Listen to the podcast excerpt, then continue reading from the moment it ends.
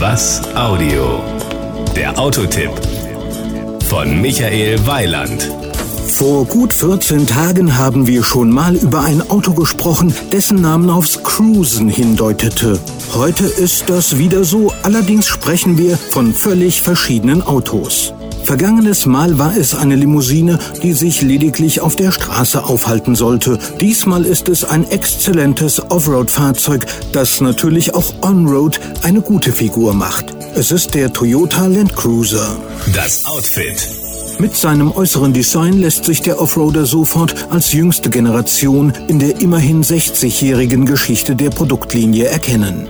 Immerhin wurden schon 5 Millionen Exemplare in 176 Länder geliefert. Auffällig sind eine neue Kühlergrillpartie mit vertikalen Streben, je nach Ausstattungslinie in Chrom und die von auffälligen LED-Rückleuchten flankierte Heckklappe.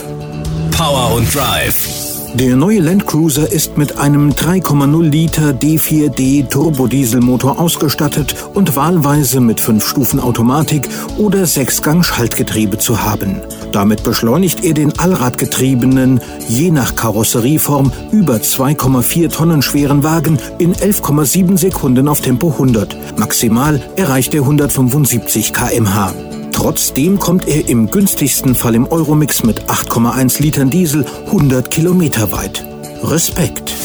Die Innenausstattung.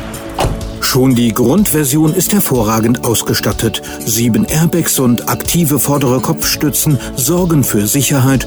Der Fahrersitz ist höhenverstellbar und mit elektrischer Lendenwirbelstütze versehen. Es gibt elektrische Fensterheber und ein schlüsselloses Öffnungssystem, um nur ein paar Dinge zu nennen. Die Kosten. Mit 36.950 Euro geht es los beim Land Cruiser. Dafür bekommt man den Dreitürer mit Schaltgetriebe. 39.700 Euro kostet der Fünftürer. Die teuerste Version, die ich entdeckt habe, war der Fünftürer als Automatikversion in der Tech Edition.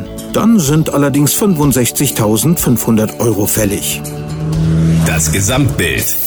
Also wenn Sie mich fragen, ich würde den Fünftürer mit Automatik nehmen. Den gibt es in der sogenannten 150 Series schon ab 41.900 Euro. Und damit könnte ich gut leben.